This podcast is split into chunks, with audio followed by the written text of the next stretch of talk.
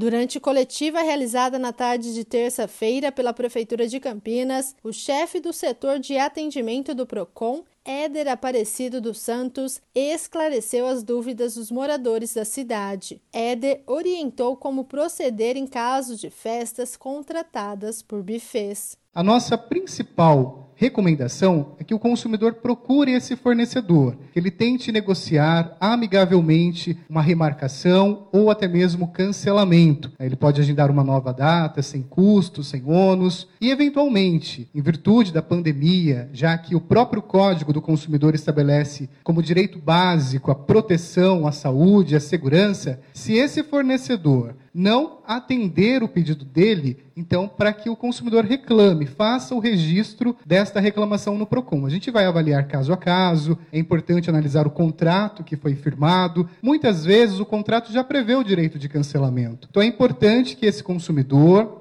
procure a empresa. Não conseguiu, então ele procure o nosso atendimento. Ele ainda esclareceu sobre o pagamento de mensalidade do transporte escolar. Nossa orientação também é que ele procure esse fornecedor, porque tem contratos que nós observamos que foi estabelecido que no período de férias o transporte escolar não irá funcionar. Porém, Uh, em virtude do fechamento das escolas, pode ser que haja alguma reposição nesse período. Então, o transporte escolar poderá oferecer esse serviço neste período. É importante que o consumidor, então, procure o prestador, que verifique qual é a alternativa. Eventualmente, se esse fornecedor é, não está prestando o serviço e também não vai oferecer nenhuma alternativa, é importante que haja um abatimento no preço da mensalidade. O especialista também aconselhou os pais com respeito às escolas particulares. Importante que o consumidor se atente ao contrato, verifique com a escola se aquele conteúdo programático será respeitado.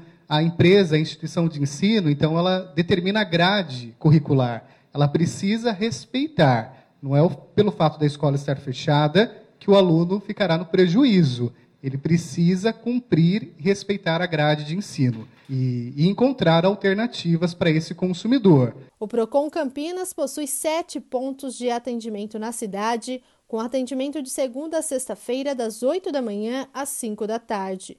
Porém, a orientação é que os consumidores utilizem mais os serviços do Procon Digital, principalmente neste período de isolamento social. O serviço pode ser acessado pela página procon.campinas.sp.gov.br. Dúvidas podem ser esclarecidas pelo telefone 151.